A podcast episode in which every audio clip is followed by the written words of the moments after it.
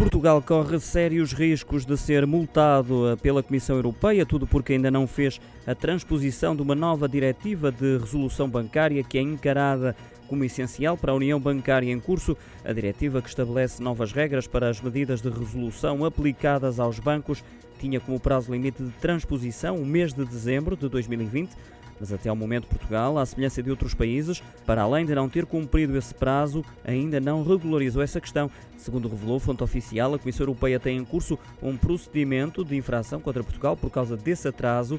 O anteprojeto foi enviado ao Ministério das Finanças em finais de março, mas aguarda ainda a luz verde do gabinete de João Leão. O novo Código da Banca tem, por isso, poucas probabilidades de ser introduzido nesta legislatura.